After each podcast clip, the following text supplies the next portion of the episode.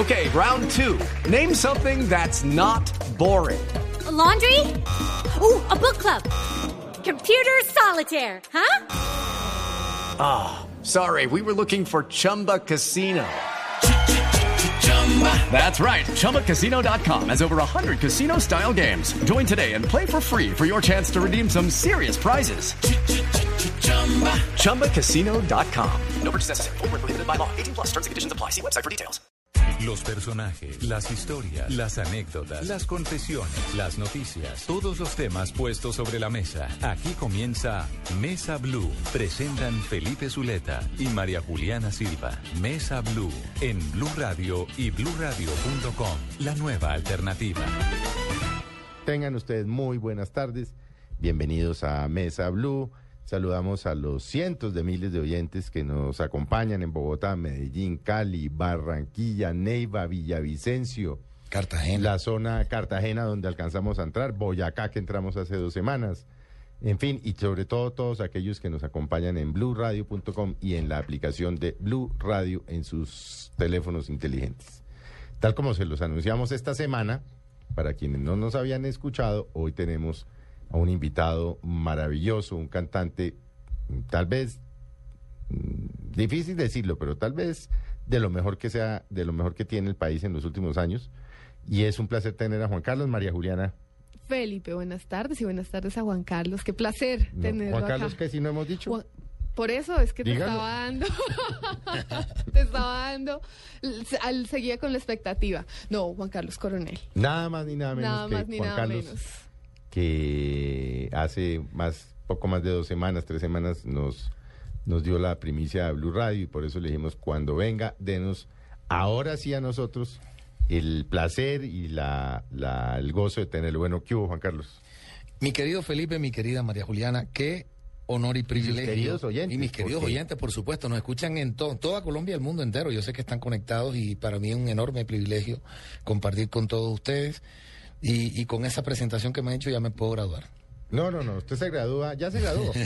ya se graduó. Bueno, Juan Carlos, hablemos de este nuevo disco.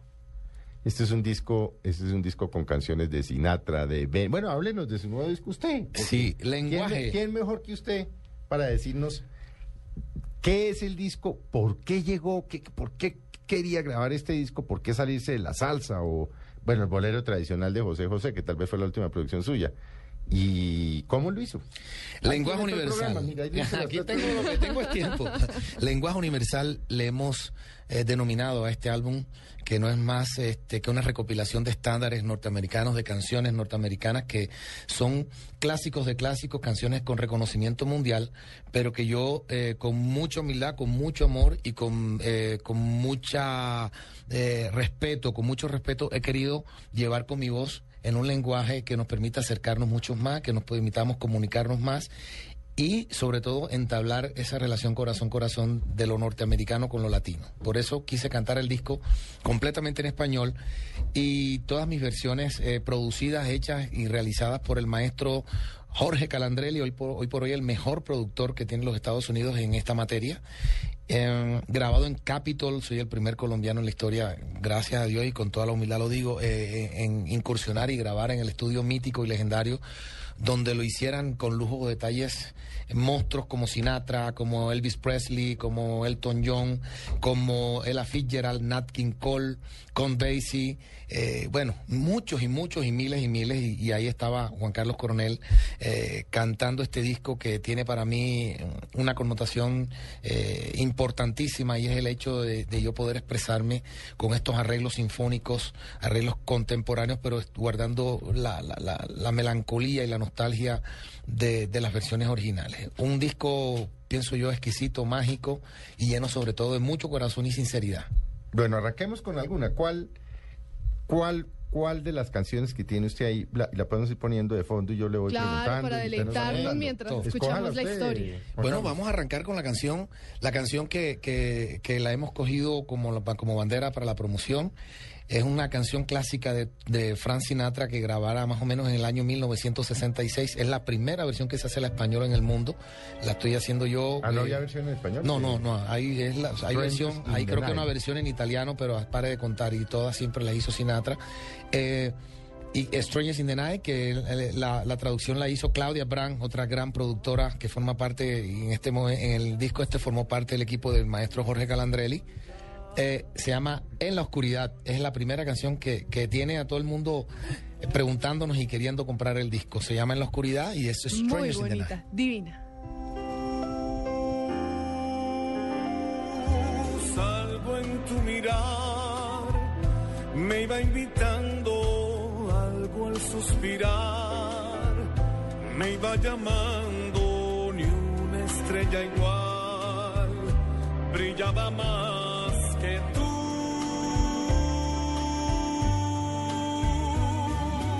En la oscuridad, tú y yo jugando a solas en la oscuridad. Pero Juan, ¿quién, Desde el momento quién le produjo a usted? Porque esa es una historia muy, muy...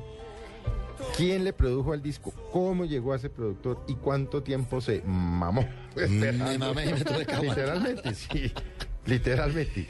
Este disco es un proceso bastante largo, dispendioso por momentos porque uno se impacienta, pero con todo lo hiperactivo y lo ansioso que soy yo, respiré tranquilo y busqué los medios para, para cristalizar este sueño aplazado que tenía por casi décadas, más de 20 años. Digo, algún día quiero cantar y yo quiero cantar como Sinatra y quiero cantar esa música y me tocó esperar por cosas de la vida, porque soy un cantante romántico, soy un, un- un- un bolerista baladista que canta música tropical por accidente. Yo llego a la música tropical a los 14 años y grabo ¿Cómo- con cómo Fruco y llega? sus ¿Cómo tesos. llega? ¿Cómo llega? Me lleva un señor, yo cantaba en Cartagena en un sitio que se llamaba Donde Guido y La Piragua y El Arriero, en los centros nocturnos, y alternaba eso con mis estudios.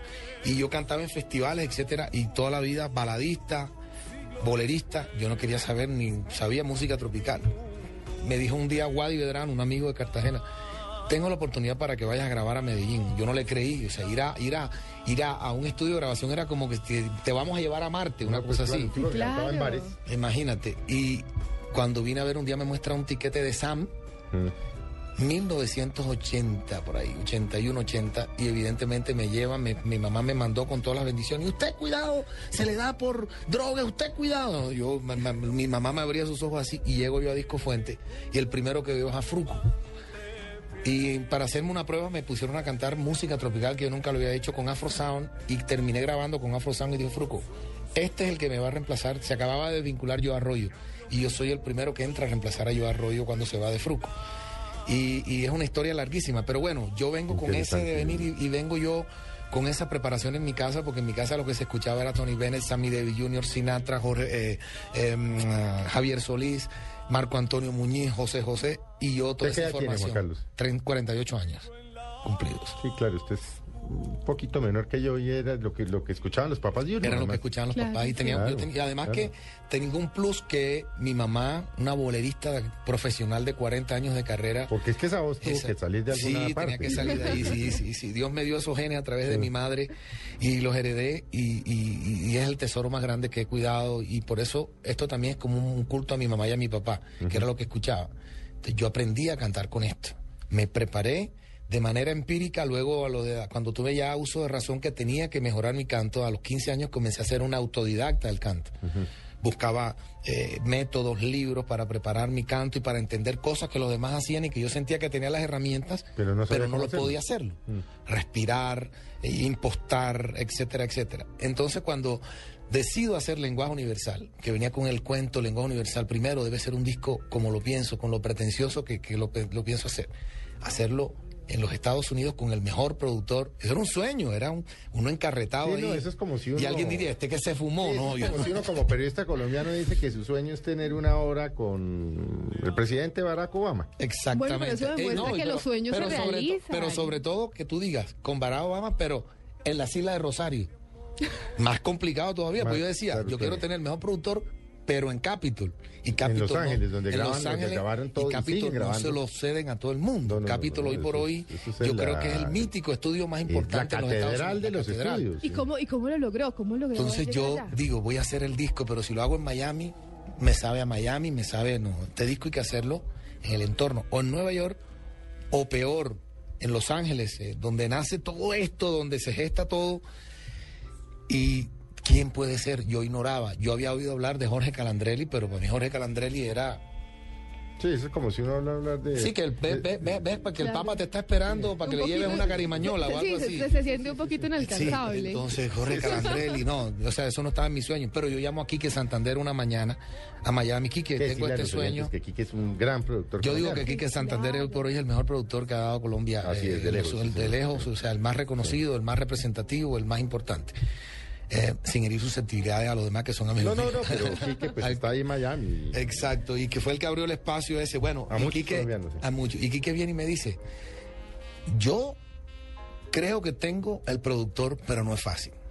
Se llama Jorge Calandrelli. Yo digo, ¿cómo? O sea, para mí es imposible. Me dice, bueno, déjame, yo lo contacto. Yo soy un amigo de Jorge, pero él es un señor muy ocupado. Es muy complicado hablar con él porque él, primero, no le gusta casi usar el celular. Entonces uno le contesta y se demora días para contestar el correo. Y, así, bueno, intentémoslo. Él le escribe a Jorge y me dijo, eh, yo te, te mantendré informado. A los tres días recibo un correo de, de, de Quique que me dice, hablé con Jorge y me dijo que le escriba la próxima semana a este correo. Bueno, ya hay algo.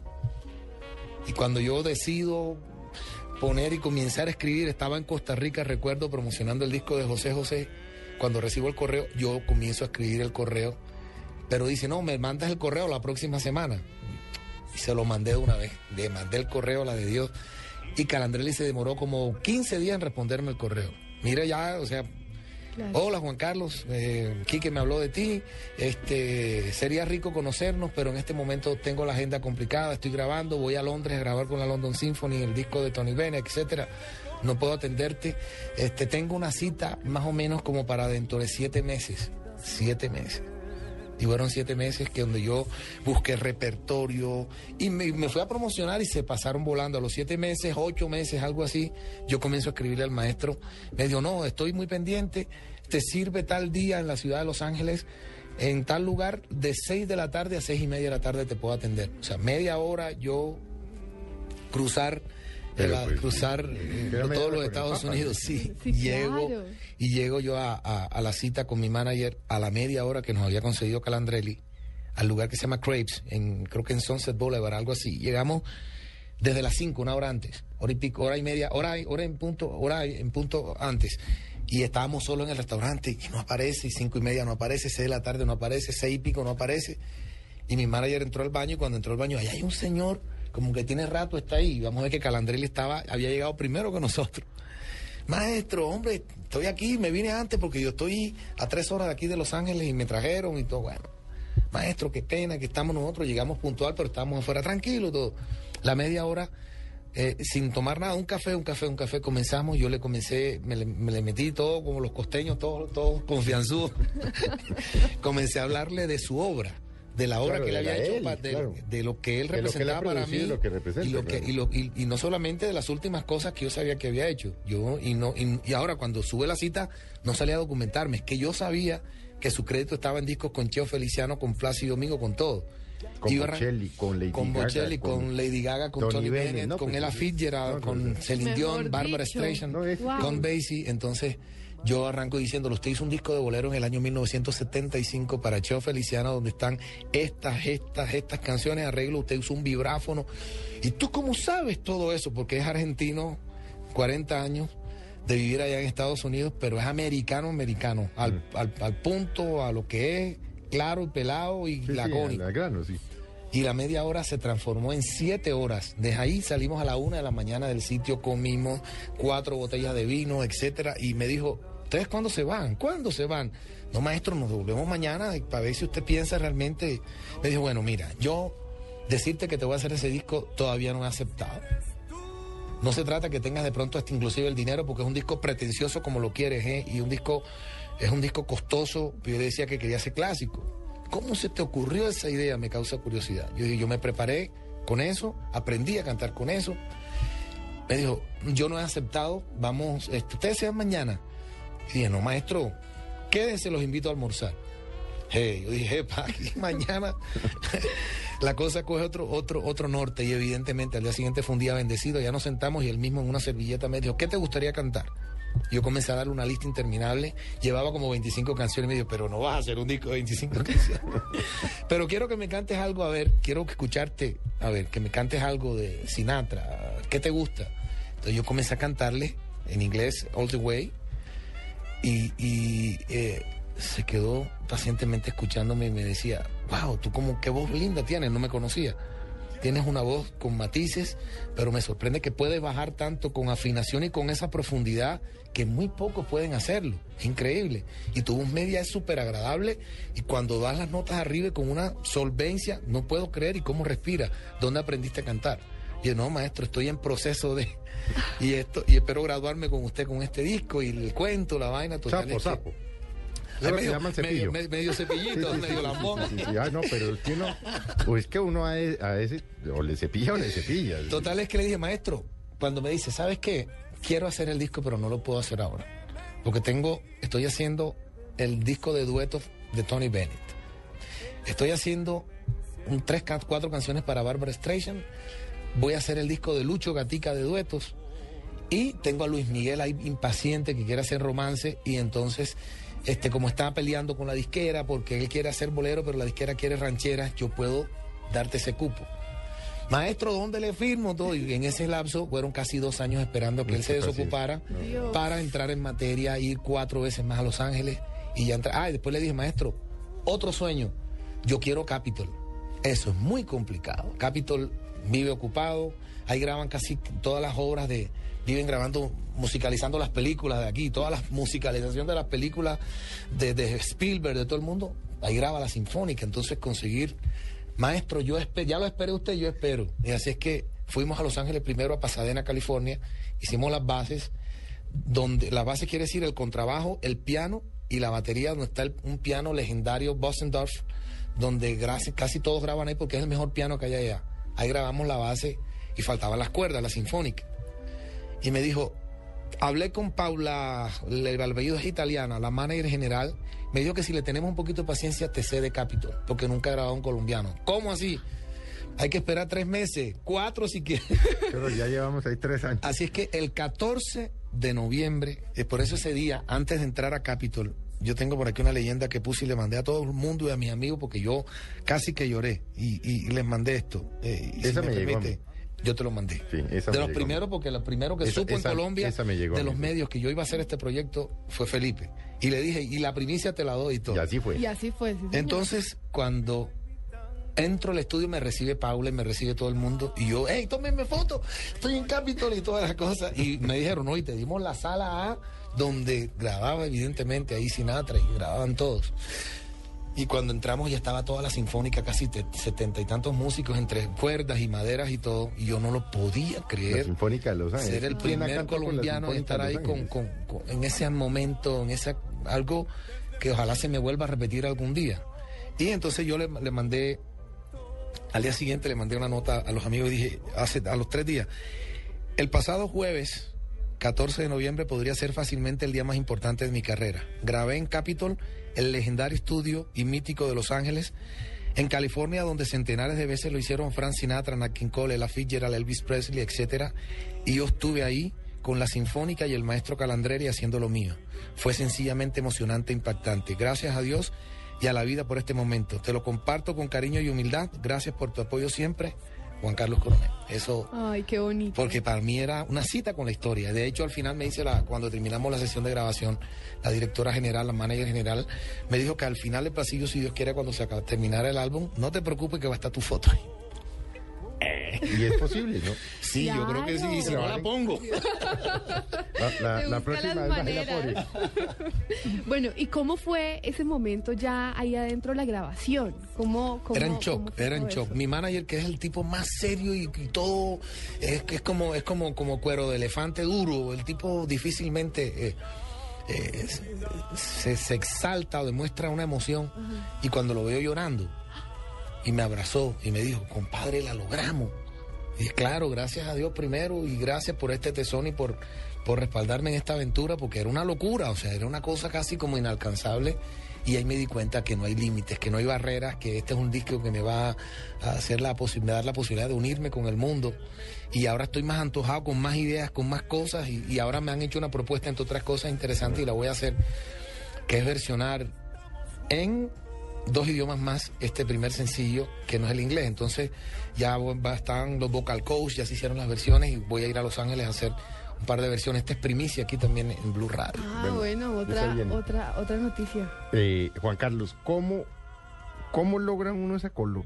Ese sí que es un don, pero esa, ese color, ese tono, es que usted tiene, tal vez si ponemos en la... Oh, es que logra... Unforgettable, la segunda. eh, pongamos- logra en, espacio de 40, 50 segundos ir al tono más bajo y al tono más alto en así en segundos. Sí, es un, es una, es una, es como una especie de, de un viaje que hace uno un recorrido por un registro demasiado bajo, Mm. dando esas notas y la canción termina, entonces pocos pueden, digamos, tener la dinámica de cantar abajo, que es lo más difícil, escuchen. Nunca olvidaré. Y hay notas más graves todavía en esa canción, entonces, eh, eh, corazón y, y también un poco de estudio de preparación. Unforgettable, a ver, oigámosla. Nunca olvidaré. Yo te amo igual. La canción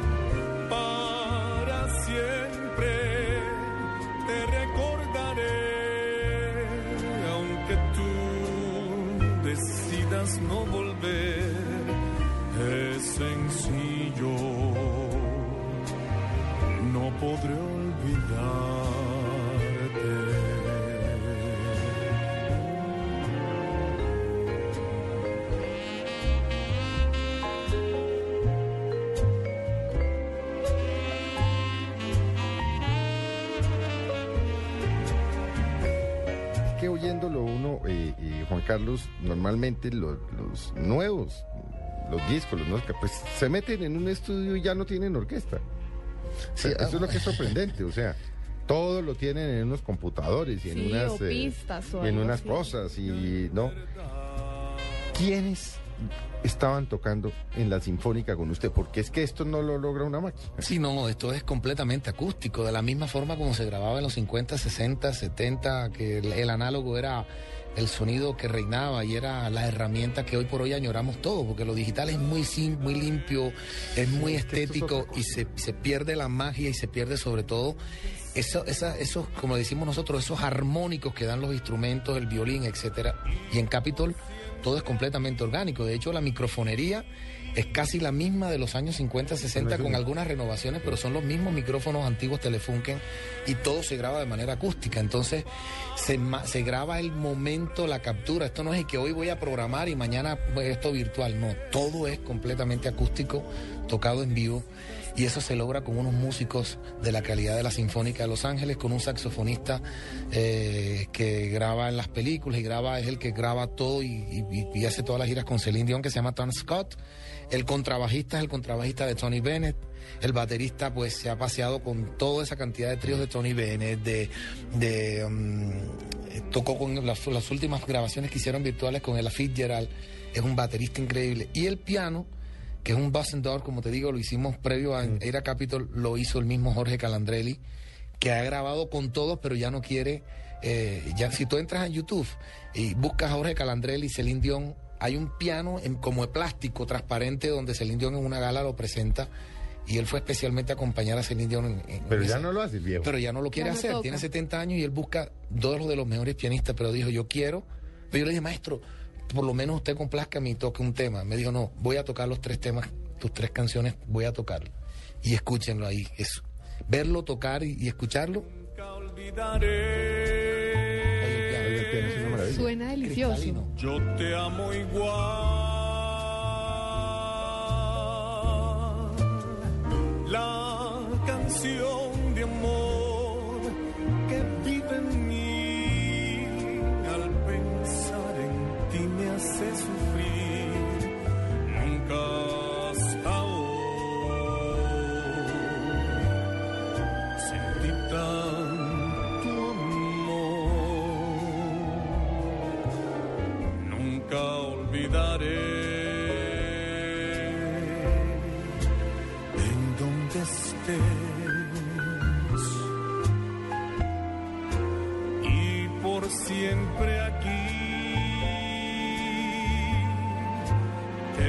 esperaré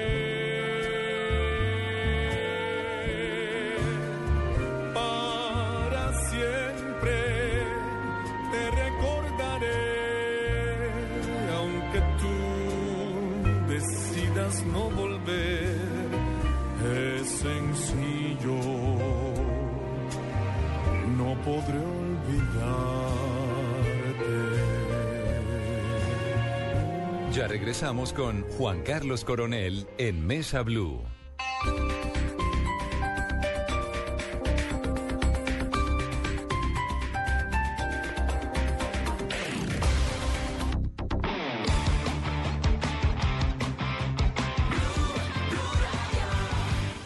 Continautos, sale cuatro puertas desde 25 millones 990 mil pesos. Solo por este fin de semana en Continautos, tasa desde 0.85% mes vencido y aprobación inmediata. www.continautos.com.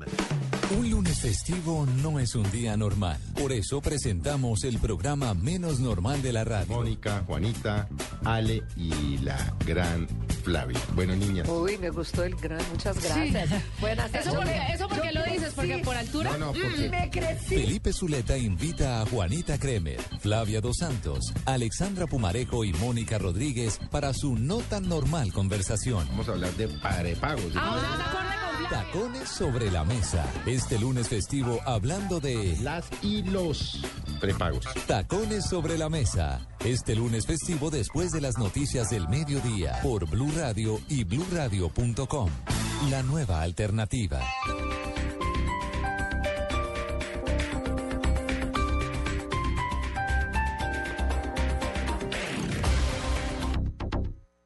Este lunes festivo después de las 8 de la noche, edición especial de La Nube. Para tu amor, lo tengo todo. Un especial con las dedicaciones más románticas de nuestros oyentes.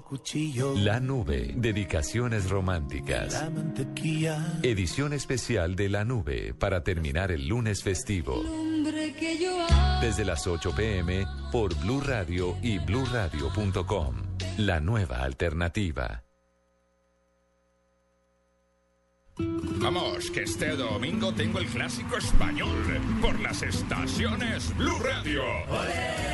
Real Madrid y Barcelona, un partido de ataque. Y luego Medellín Cali, Fortaleza Millonarios, todo lo que pasa en el fútbol mundial, aquí en las estaciones Blue Radio, calentando para Brasil 2014. Vamos, que este domingo está lleno de fútbol.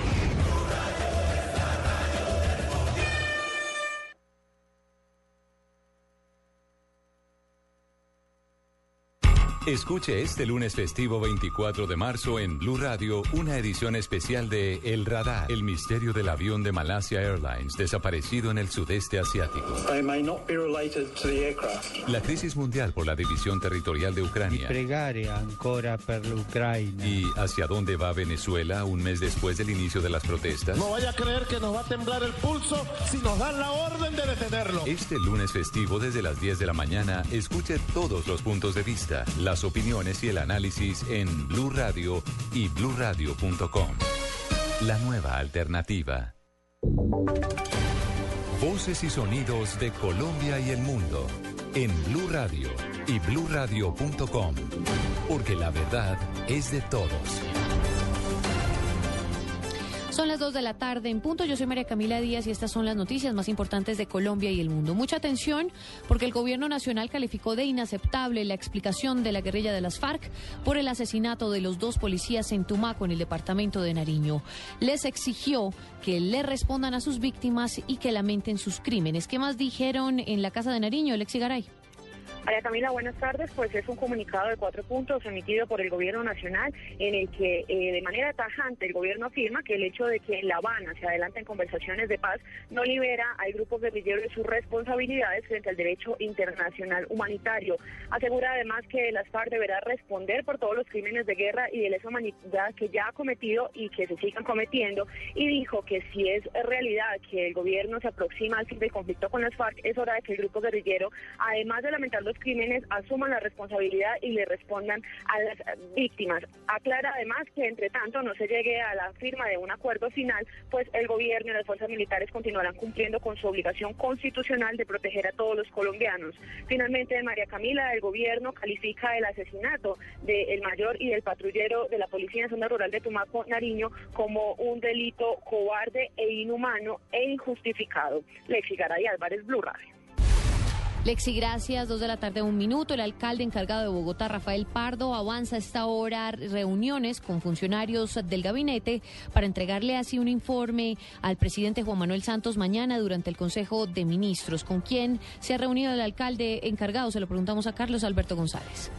Desde esta mañana el alcalde encargado de Bogotá, Rafael Pardo, recibe información de algunos de los funcionarios del gabinete saliente de Gustavo Petro. Está empapándose de los temas importantes del distrito y uno de ellos es el de la salud, del que dijo que ya se han hecho logros importantes y rescatables como el saneamiento fiscal de 14 hospitales. Y, todo el tema de la red, que hay ya un acuerdo de, de saneamiento fiscal de 14 hospitales que están ya en ese proceso, en el cual implica también una reestructuración del nivel de los servicios en los hospitales. La cordialidad y formalidad han reinado en este encuentro, dijo Aldo Cadena, secretario de Salud, a su salida de la reunión con Pardo. No, respetuosa, desde luego. Él sabe, nuestra indignación ya está presentada, la gente conoce que, que rechazamos la posición del gobierno nacional, sabe que rechazamos eh, ese nombramiento. El alcalde Rafael Pardo prepara un completo informe del distrito para exponerlo mañana en el Consejo de Ministros convocado por el presidente Juan Manuel Santos en Casa de Nariño. Carlos Alberto González, Blue Radio.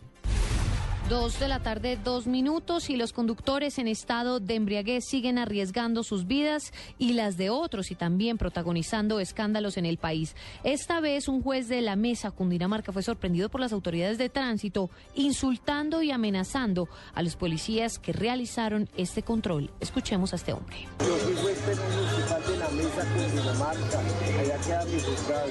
Listo, cuando maten a policía y eso asuelva a todos los guerrilleros y asuelva a todos los y te maten a todos los policías. Eso es lo que tú mereces. Pues, pues. Lamentable. A pesar de las restricciones, siguen los conductores eh, borrachos en las carreteras de Colombia. A propósito, también en el departamento del Huila, 14 conductores ebrios han sido detenidos conduciendo en estado de ebriedad. Edgar Donoso informa. Así lo dio a conocer la Policía de Carreteras en el Huila. Teniente Oscar Villegas, comandante encargado Policía de Carreteras. Desde el día viernes hasta, hasta la fecha llevamos 14 comparendos por embriaguez realizados en todo el departamento del Huila. Esos planes se han realizado en los principales municipios del departamento, como Neiva, donde se han realizado 7 comparendos por embriaguez, en Rivera, en La Plata y en Pitalí. Siete puestos de control han sido instalados en diferentes puntos de carreteras del Huila que han permitido reducir la accidentalidad con víctimas fatales a cero. Sin embargo, se reforzarán los controles para aplicar en el plan retorno el día de mañana, informó el oficial. En Neiva, Edgar Donoso, Blue Radio. Y continúan los disturbios en Tunja con los menores de edad que están recluidos en un coliseo de la ciudad. Gonzalo Jiménez. Buenas tardes. Luego de los disturbios protagonizados por jóvenes de la Casa del Menor en Tunja, de la cual se fugaron 17, varios adolescentes fueron trasladados a un coliseo en el norte de la ciudad, en donde en las últimas horas nuevamente causaron desórdenes y al parecer cinco se fugaron. En el momento de obligarlos a los menores de edad a ingresar al coliseo, se presentaron algunos roces con unos uniformados. En las últimas horas también se conoció que con un fuerte anillo de seguridad fueron trasladados 17 menores a varios centros de resocialización en Bogotá y Medellín. En Tunja, Gonzalo Jiménez, Blue Radio. Noticias contra reloj en Blue Radio. Noticia en desarrollo, se acaba de, de registrar un nuevo sismo de 6,1 grados en la escala de Richter. Esto fue en el norte de Chile, cerca a Iquique. No hay alerta de tsunami por el momento, sin embargo, las autoridades aseguran que se fue la luz en gran parte de esta población. Estamos atentos. El presidente Juan Manuel Santos lamentó la muerte del expresidente de España, Adolfo Suárez. El primer mandatario aseguró a través de su cuenta de Twitter, lamentamos la muerte del expresidente Adolfo Suárez, amigo de Colombia y clave en la transición de ese país hacia la democracia.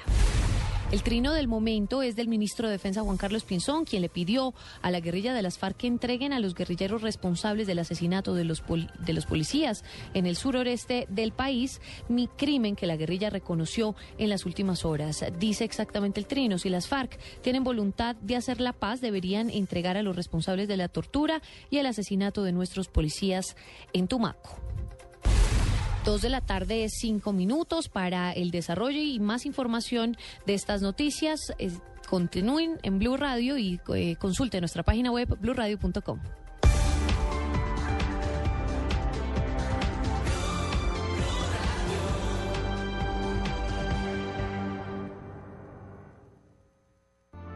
Continuamos con Juan Carlos Coronel en Mesa Blue.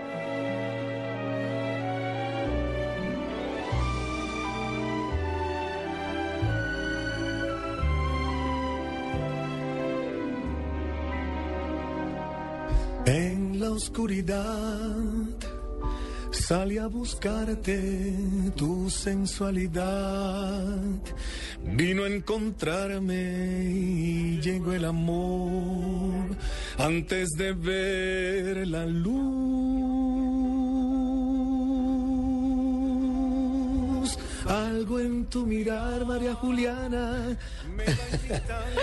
Te la estoy dedicando. No, María pues Juliana. muchísimas gracias. ¡Qué honor! Eh, aquí eh, María Juliana está con lo que- la furtiva, ¿no? Le está dedicando. Debo estar Iba- iba- debo tenía estar- que re- debo estar un poco María Juliana tenía que recibir eh, después de comerciales y vea. Le cogió Juan Carlos y le, ¿quién le había dedicado a usted una canción No, así? pues, y en vivo y se la había cantado así. Ajá, y, a tan- y con tantos testigos, Bueno, además. entonces- En la oscuridad con mucha luz aquí, pero bueno. que tu boca me besó, todo comenzó. Pero este programa de preguntas, ¿no? Claro, claro, claro. No, no, no, es que estaba. respuestas, Me quedé, me, quedé, me quedé escuchando otro ratico. Pero sí, no. Gracias a ustedes por seguir con nosotros aquí en Mesa Blue en esta tarde musical de domingo. Seguimos con Juan Carlos Coronel deleitándonos con su nueva producción, Lenguaje Universal. Y bueno, ya nos ha contado como toda la travesía, todo lo que tuvo que esperar para poder hacer realidad este sueño. Y ahora la pregunta del millón y seguramente de nuestros oyentes es: ¿cuándo, ¿cuándo encontramos el completo?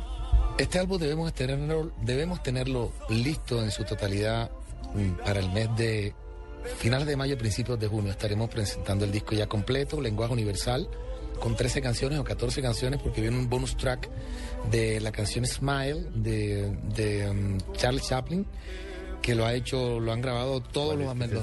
Smile, da da di da di da, smile, da da da da di da. Tu pronera de mirar y. Smile, ay María Juliana, smile. Es que como, como Felipe no se queda uno ahí atónito escuchando. Entonces ese disco para ya lo tendremos. Y estas tres canciones, en, yo diría que en espacio de pocos días ya la pueden descargar por iTunes eh, de manera oficial, de, de manera eh, legal, por favor. Sí, y esto es para tenerlo legal, para que toda la gente con sus Sí, teléfonos hombre, inteligentes y todo, pues descargue la música, porque son proyectos que, que los cuales nosotros hacemos y le invertimos no solamente la- el amor y la energía, sino eh, le, le- hacemos una inversión de recursos bastante importante para, para brindar cosas con, con excelente calidad. Sí, no le voy a preguntar por discreto, pero es que producir un disco en Los Ángeles con este productor, con la orquesta de Los Ángeles, en Capitol Records, eso no es propiamente producir en un estudio, pues en... Sí, evidentemente. En el barrio Yo, yo, yo tengo, yo tengo que hacer, tengo que hacer Pues con justicia. respeto, con el barrio respeto, Sí, claro, claro. pero... Tengo que hacer justicia porque eh, yo no me quiero llevar el crédito de, de- de este disco. Igual yo soy el dueño del sueño y soy el, el- como el Pero protagonista. tiene unos empresarios Pero tengo, tengo sobre todo, tengo un hermano, un amigo, un compadre, una persona que, que por encima de todo, que me admira mi talento y, y- y me defiende y creo que es, es el admirador número uno que yo tengo en mi carrera y, y- y- y me quiere profundamente y de manera ilimitada y yo por supuesto fue la persona que me motivó y me dijo hay que hacerlo y yo te ayudo, te respaldo y cuenta conmigo y tengo que decirlo, es mi hermano del alma Alejandro de la- eh, Abelardo de las Prietas. Yo me imagino, no le iba a preguntar. Ese es mi pana, ese es mi no le hermanito. iba a preguntar por Ese es mi discreto. hermanito, ese es mi por hermanito. discreto, pero es que también eh, Abelardo tuvo que ver también con el anterior. Sí, él me, dijo, él me- de él me dijo, usted sueñe que yo le ayudo con las alas, vamos para adelante y quiero, quiero, entonces es una manera eh, rica porque me siento y, y- y- y sé que no lo he defraudado, sí que, que lo que él se imaginaba superó sus expectativas y sobre todo la respuesta del público, de la gente. Hoy por hoy, este, hace dos días fue eh, trending topic mi, mi Twitter con, con esta novi, con esta novedad del disco. Me están llamando eh, de México, me están llamando de Estados Unidos, de Puerto Rico. Ya tengo invitación de tres programas, lo más Y importante para ojalá ir a Puerto Rico. muchas invitaciones. Además, Y- porque fuera de, bueno, del disco, del cantante, del artista que es, es un ser humano maravilloso para De quienes lo conocemos. Gracias, Felipe. Eh, es un ser humano hecho a pulso, pero mm, lo hablábamos con, con María Juliana esta semana, cuando estuvo en, en Mañana Blue. Es un ser humano de una calidad, de un calor que, pues, ese es, eh, eso- eh, y eso es lo que reflejan sus canciones. Gracias, Felipe. Gracias y, y qué bueno que, que la música te pueda transmitir eso y no es más que este pedazo de cuero transmitiendo emociones a través de la Pero es que música yo soy y la esencia. Yo- Yo no uso Lola, pero yo soy musical totalmente. Qué rico que este lenguaje de la música nos pueda, nos pueda, nos pueda unir y eso es lo que pretendo con todo el público latino, acercarlos a estas obras y por supuesto crear esa expectativa y esa curiosidad en los americanos, cómo se escucha su música cantada en nuestra lengua nativa que es el español. Eh, eh, una prueba fehaciente es que Natalie Cole, eh, Natalie Cole acaba de hacer un disco de boleros en español. Todos queriendo cantar en Ah, español, no, no, les parece y- atractivo, les Claro, parece en interesante. momento, Acuérdese que lo trató de hacer Linda Ronstadt. Y por ahí hay una, una- y- un acercamiento entre otras En cosas. algún momento John Baez, que es más de su generación en la mía, también cantó en español. Y muchos Pero italianos, Claudio no hay el, el que canta en español las canciones de ellos. Sí, exactamente. y es lo que Porque, por ejemplo, Shakira sí canta, pero les compone en inglés. No, no, no tengo memoria, pues por supuesto yo no soy un conocedor Sí, pero de la estos música. clásicos que Pero es muy difícil. Yo no, yo no me acuerdo, por ejemplo, de José José eso cantando las canciones de ellos. No, no. José José hizo un New York, New York en español. Hizo una versión en español. Una. Una. Eh, y bueno, My Way de Sinatra, que lo han versionado muchos en español. Y si decidimos hacerlo, si decidimos hacerlo, que todavía estamos ahí como contemplándolo por sí, porque me lo han dicho, hay que hacer My Way, My Way, pero es una canción, pienso, que ha sido tan repetida, tan repetida, No, no, con que yo que creo que no, no quiero desgastar ni con New York ni con My Way, que han sido demasiado repetidos. Me inclino más por I Got You Under My Skin, por Con Fly With Me, eh, The Way You Look Tonight, All The Way, que me gusta más. Y muchos clásicos de Sinatra.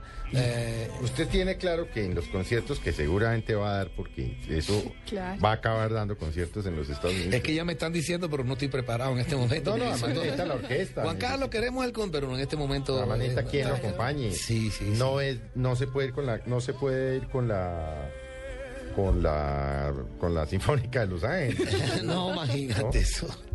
Es imposible. gira. Pero sí, por supuesto, este es un show que prepara, que, que requiere preparación, una sustentación puesta en escena, muchos productores que, por supuesto, mi manager y todo el equipo que me acompaña eh, en esto que me rodea ya están pensando en eso. Yo estoy dedicado es a la promoción, a mostrar el disco.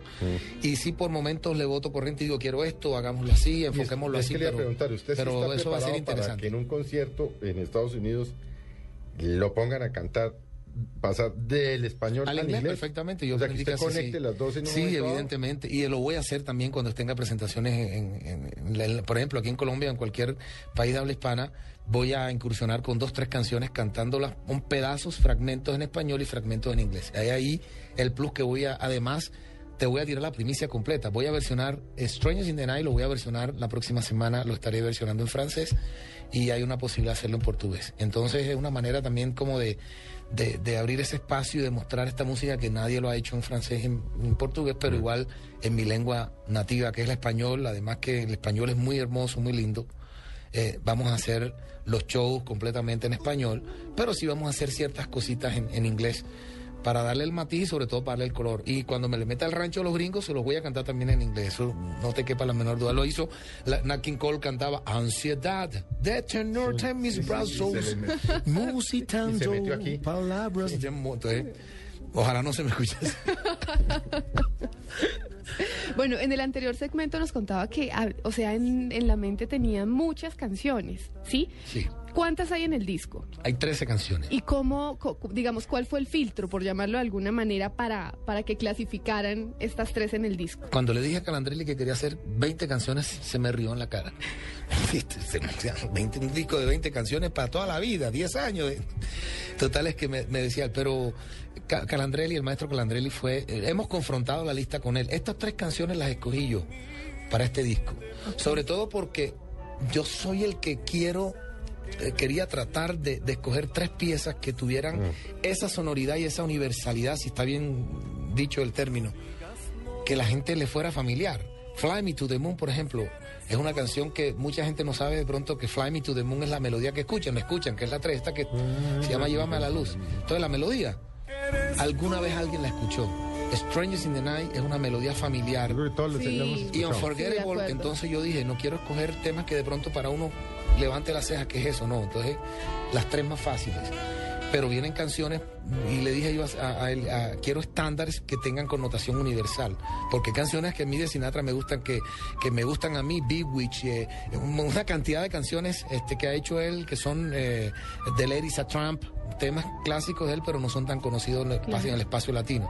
Entonces Calandrelli fuimos descartando, fuimos descartando eh, y él, él- él estuvo de acuerdo conmigo. ¿Qué te parece esta? Yo le dije, quiero My What a Way, ¿por Wonderful ¿La descartaron o no? My Way. No, My Way en este momento está en la lista. Esa es la que está en la lista. Está en la lista y, Eso es una maravilla. canción. y es un entonces, pero me Sí, dice la han cantado mucho en y Calandrelli pero- me sustentó y me dijo, mira, yo te prometo que cuando hagamos nuestra versión de My Way va a ser el estándar nuestro. Porque nadie lo va a hacer como lo vamos a hacer nosotros, nadie lo va a interpretar como lo podemos hacer. Y te recomiendo porque de ahí en adelante My va a ser desde la versión de Coronel hacia adelante.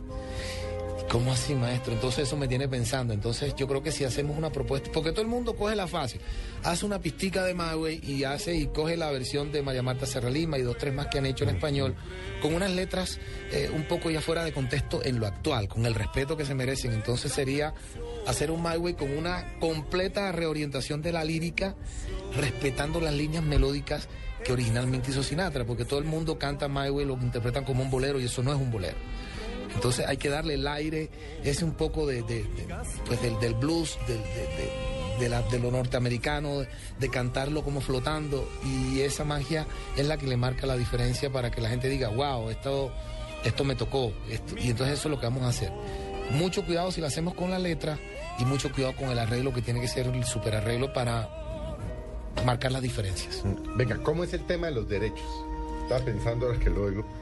Si tú en un año ves que no me metió preso y salió bien librado este No, no, no, hombre. No, Está hablando de todo- los derechos de, Sí, de sí, poder todo. utilizar todas estas letras. Claro, eso, este, eso, eh, hay un- una persona que se encarga absolutamente de, de este derecho contractual, de los derechos eh, que, que implica versionar esto y utilizar esas obras que se hacen a través de los Estados Unidos. Tengo entendido que si no los haces desde Colombia, de saliendo de aquí el disco o, o- o grabando aquí de Colombia, hay ciertos inconvenientes, pero haciendo los Estados Unidos, la música allá en Estados Unidos hay una ley que ampara que es completamente libre, etcétera, mientras se den los derechos y eso de las autorizaciones se hace también a través de, Porque de sí, claro, disqueras uno, uno oye aquí el disco, y lo, pero esto detrás es, Claro. o sea, detrás de esto hay una para Sí, una parafernalia, todo, y que, que no es no es el hecho de uno decir voy a salir a grabar esto, esto todo es con, con, con, con los pormenores, con el detalle de las canciones, los derechos de autor, el hecho de coger una canción eh, como Fly Me to the Moon o, o, o Unforgettable todo y hacerla en español, entonces requiere por supuesto de, de- de ciertos parámetros y de ciertos de ciertas eh, protocolos para poder hacerlo. Me da la impresión de que Calandrelli estaba, quedó entusiasmado. Total, hemos ya pensado cómo será que me dijo, yo quiero que para otro disco más adelante que podamos hacer, pensemos un poco en el tango, hagamos uno o dos tangos, una muestra de tango del argentino y es el músico más importante de Argentina en la historia y ha hecho hizo un disco hace muchos años. Digo, Yo quedé con un sinsabor con un disco que le produje a Julio Iglesias de tangos hace veintitantos años. Caminito, que- Exactamente. Y quedé con un sinsabor porque fue un disco que nos dieron un presupuesto muy bajo para hacerlo. Y yo quiero de pronto contigo que tú salgas cantando un par de tangos, que no sepan coger dos tangos, pero universalizarlos. No que suenen tan a tango con un bandoneón, etcétera, pero yo tengo un color especial para que hagamos algo. Y me, me suena el hecho de meterme un poco por las raíces latinoamericanas, de pronto eh, complacer a Calandrell y por supuesto complacerme, pues nunca he cantado un tango, pero sería maravilloso. Pero no deja la, no deja su, su música tropical, ¿no? No, la música Porque tropical. allá lo vi así. Sí, eso, eso iba a preguntar yo, ¿no? Se hace despide de la música tropical. Subido en la, yo no sé en qué, en qué carroza, pero eso estaba que era que estaba cantando. Sí, la gente me relaciona mucho y tengo un público grandísimo que, Sí. que- que sería de manera egoísta, que me han apoyado durante 35 Sí, años no y ahora, entonces eso lo voy a seguir manteniendo. Hay un disco que está anunciado que se llama Lo Esencial, donde voy a aglutinar todos mis éxitos desde el primero hasta lo más reciente, con versiones nuevas para ¿Cuál ese es que es el público. más reciente? Que, Eh, creo que se lo di cantar en Barranquilla, pero yo tengo muy mala memoria. No, yo acabo de hacer eh, un tema que fue un éxito de carnaval increíble que se llama El Dicharachero, unas canciones eh, de puros trabalenguas y también hice la banda sonora, si lo puedo decir, de Jabón Puro, que fue un éxito también ahora mismo en Barranquilla, en el carnaval, etcétera. Y, y es una manera, pues, uno de, de desdoblarse y de, de- no puede de abandonar a sus oyentes de Sí, toda la vida. pronto una No. salsa y me quito, me quito la hice investidura y salgo cantando una balada, un bolero. Entonces la gente ya me ha aceptado así y no solamente me ha aceptado porque es por capricho, sino porque demostré que estoy. Pero además, Juan Carlos, porque es tal vez el único, yo no creo que, que tenga esa versatilidad. Sí.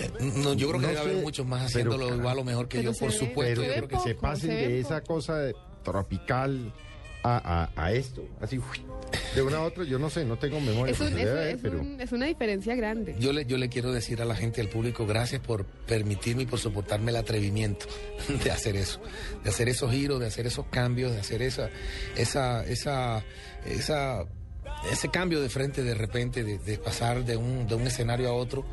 Pero créanme que lo hago con sinceridad, con amor y porque siento que realmente lo sé hacer, lo conozco y, y creo que, que el Dios, la vida y el tiempo me han dado las herramientas para hacerlo. Bueno, ¿y a qué hora le dedica tiempo a, a- a la familia? Todo el tiempo. Yo estoy conectado con mi esposa, mis hijos. Ayer volé de, de Barranquilla para acá y, y me partió el alma mi niña de cuatro años que cuando ve la maleta le provoca tirarla por la ventana. Ay, Ella cuando ve la maleta sí. Y ayer la vi muy ¿Y afectada. y yo cómo me hizo, por ejemplo, toda esa ida y venir a Los Ángeles? Vaya, vuelva, ah, no, vaya, eso ya se me vaya, volvió una vuelva. rutina. Ese viaje largo, interminable, porque yo soy lo más ansioso y subirme un avión para mí es catastrófico de. Bogotá a Barranquilla. Ahora imagínate, son eh, cinco horas, seis horas casi metido Sí, más. mucho. Bueno, este, entonces trato siempre como de buscar la, la ruta más corta. Ahora me estoy yendo por Panamá y Panamá directo, entonces ya me siento que estoy más en el Pacífico. una horita y... Exactamente. Entonces yo en Panamá me siento que estoy en el patio de mi casa. y se me acorta la distancia, pero no, ahora lo hago con el amor y todo. Ahora toca eh, ir a Los Ángeles por espacio de 20 días. Este, después de venir de México me toca estar en Los Ángeles unos 20 días lanzando el disco, haciendo una ronda de medios con, eh, con toda la gente que me maneja ya eh, toda la parte de la imagen y lanzamiento del disco de costa a costa. Entonces me estoy también habituando a otro tipo de rutina, a otro tipo de, de- de- de cosas que en mi vida yo llevo tantos años ya con un kilometraje larguísimo y me dicen en Los Ángeles, no ha pasado nada todavía. No ha empezado. no, esto no ha arrancado todavía, imagínate. Entonces, nada, mi familia les dedico calidad, cantidad. Cuando pueden viajar conmigo, lo hago con ellos. Este, les prometí que ahora a mediados de año vamos a tener unas vacaciones y si me toca salir a, a- a cantar o algo van a estar conmigo. Entonces, yo creo que en la medida en que va creciendo la carrera, antes cuando va creciendo la carrera, se va ampliando el espectro, me voy expandiendo más por el mundo, tengo más facilidad de estar con ellos, que antes de pronto era más complicado.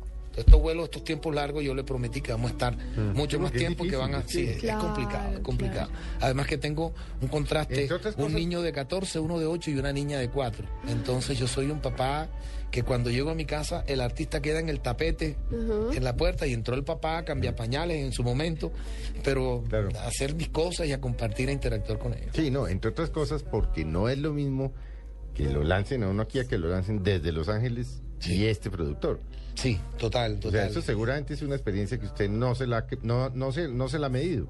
Pues no, y no la he vivido y no, Y me no la ha asusta, vivido, y pero no la se la ha medido, Y no o sea, me la he medido. Y, Y, sé no que sabe hace- qué consecuencias puede tener esto. Así es, así es. De hecho, ya, ya comienza. Yo te estoy, les decía que que hemos tenido a través de, de nuestra oficina, a través de mi manager y todo, y me han llegado correos este, donde me están haciendo invitaciones de, ya de Puerto Rico, voy a Dominicana también, voy a Costa Rica. En Costa Rica soy afortunado de contar con el apoyo de un señor que se llama Andrés Quintana, que tiene la cadena radial costarricense, que son como ocho emisoras las más importantes, están enloquecidos con el proyecto y ya están hablando de, de- presentaciones, de conciertos. Yo, pues por supuesto no me asusto, pero sí o sea, me siento también como, como la presión. México quiere el disco, me voy para México el fin de semana. Precisamente vamos con mi manager a ver qué nos ofrece Sony Music. Yo soy artista Sony Music México y a ver cómo va a ser el plan de marketing de este disco y si estoy de acuerdo, ¿no? Etcétera. Entonces siento que todo va creciendo con todo, pero estoy preparado para, para todo este, este mare magnum de cosas con prudencia, con humildad, con amor y con la misma entrega. Yo tengo una pregunta práctica que seguramente tienen muchos de los oyentes y es cuando usted llega a una ciudad, pero usted quiere que se oiga como lo que estamos oyendo. ¿Ustedes llegan con las partituras ya hechas, impecables, las originales, o cómo hacen? Porque Yo vengo con un esquema siempre, de- siempre ha sido una duda. Sí. Llegan y de repente, carajo, aparecen unas orquestas buenísimas diciendo, Sí. pero ¿cómo que vergajo está cantando con los de la Filarmónica Bogotá? Sí, sí, sí. Bueno, yo tengo un esquema de trabajo que he venido desarrollando durante, ton- durante tanto tiempo, que es como mi entorno de mi orquesta. Cuando ahora cuando tuve lo de la, de lo de José José que me cambia también la vida, porque me cambia la vida y voy a México, donde me conocen como un artista tropical y hago este disco de José José y, es un disco que me abre muchas puertas y a unos escenarios donde yo jamás soñé, pensé. Colombia también, disco de platino aquí, y- y con toda la crisis del disco, y siento que todo sustancialmente me está cambiando, porque ya la puesta en escena de José José, un disco también complejo, un disco lleno de baladas y de pop, donde yo me paro a cantar y ya la puesta en escena con guitarras, con pianos, con cuerdas, etcétera, etcétera. Entonces, todo se trata como de, de, de- de, mm, de reducir o de, hacer una síntesis de todo eso, porque uno no puede andar con 80, 100 músicos para No, eso, sustentar un monstruo de esto. Entonces, como lo hacen los grandes, lo hacen Luis Miguel y todo, o lo haces de una manera acústica pequeña, en vivo, o cuando tú ves, eh, cuando tú ves este, una gala de muchos músicos tocando sobre unas sesiones, y esas son este, las, las herramientas que hoy la tecnología nos ofrece para poder sustentar una puesta de escenas de estas tan complejas. ¿Cómo es? ¿Cómo, O sea, es, cómo es eso? Por ejemplo, para uno subir a, a- a- a pararse a cantar con una sinfónica de estos y que suene igual en vivo, yo me atrevo a decir que eso es- sería casi imposible. Eh, un, ca- un estudio Capitol te lo permite porque la acústica es perfecta, porque los músicos son perfectos, porque todo lo que transcurre ahí es milimétricamente y lo puedes repetir 20 veces. Y porque la temperatura, etcétera, no te afecta la afinación de los instrumentos y todo, pero llegas a cualquier un lugar como Bogotá, que a la misma altura, eh, eh, la temperatura, etcétera, todos esos factores influyen para que unas cuerdas y para que una sinfónica suene igual. Es muy complicado. Yo creo que se puede un poco eh, recrear el sonido y, y tratar que suene muy parecido, pero si lo piensas hacer de esa manera acústico nunca sonará y eso te lo apuesto de aquí a, a donde quieras que no va a sonar igual que el disco. Entonces, como te decía, hay una manera, hay unas maneras de sustentar esto con todo lo que tú ves en escenas tocando en vivo, pero ciertas cosas que son reales, instrumentación real como cuerdas que van con de colchón de fondo respaldando. Pero tiene la música, la Pero tiene las partituras y todo. Mira, cuando terminé el disco en Capitol, terminamos otros te- tres temas, me pasó algo que nunca me ha pasado, me había ocurrido con otro productor. La gran mayoría de los arreglistas y todo se re- son reacios a entregarte las partituras originales, lo que se llaman los scores, el score. Ese es la herramienta de ellos y es el, el tesoro de ellos, donde ellos crean todas las notas que tocan todos los músicos. Ese es su, su bitácora, es su, su plan de vuelo, por así decirlo. Y me pasé con, me pasó con el disco de José José, yo hice el disco de José José y me dieron fueron unos borradores, unos borradores hechos a lápiz con tachones y todo para que yo busque un copista y lo haga. Que me pareció irreverente y irrespetuoso porque yo estoy pagando por eso. Y porque eso, ese trabajo yo pagué por eso, eso me, me, me- me- toca. Y Carandrelli en Capitol, terminamos la grabación y su asistente me ha hecho entrega de un cartapazo de los originales con los tachones que él escribió con los limpios y todo completamente por un copista profesional. ¡Wow! O sea, yo quedé, o sea, yo tengo partitura y soporte de todo. Puedo ir con esos papeles a cualquier lugar del mundo y como la música es un lenguaje universal, como Ah, se llama mi sí. disco, Claro, el que coge la partitura y yo digo que la música es el único lenguaje que permite comunicarnos sin articular palabras. Un piano, un piano en Rusia, como en México, en Suena- Argentina, en Colombia, y las mismas notas y el- la sensibilidad, es- la sensibilidad del músico es la misma. Entonces, Sí, claro. para eso, por eso se llama lenguaje universal. Porque quiero unir los corazones, unir los sentimientos, unir, eh, eh, unir el, el- el- el- el- el espíritu este musical de los norteamericanos y de, de esa música con toda la, la- la parte latinoamericana. Bueno, yo tengo una pregunta. ¿Qué le gusta cantar más a Juan Carlos Coronel? ¿Tropical, el bolero? ¿Qué? Cada vez me aproximo más a lo que me gusta. ¿Qué es si ves los cambios ahora, que eh. vengo durante tanto 35 años, en cada disco, en cada disco, y salto un lugar para otro, y salto, y salto, y salto, pero ya tú te das cuenta que como que buscando, o sea, por dónde voy, en los últimos tiempos, por dónde voy, por dónde me he direccionado.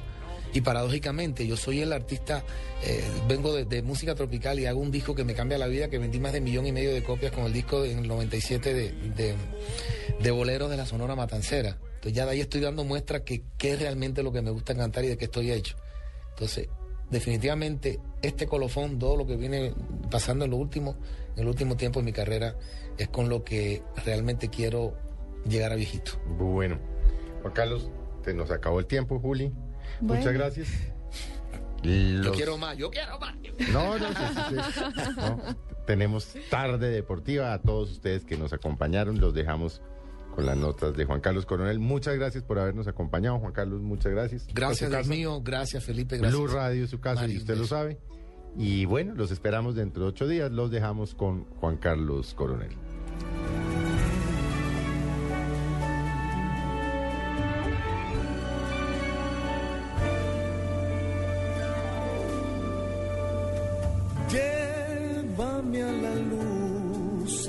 Estrellas quiero estar, ver el cielo despertar en Marte y más allá. No digas no,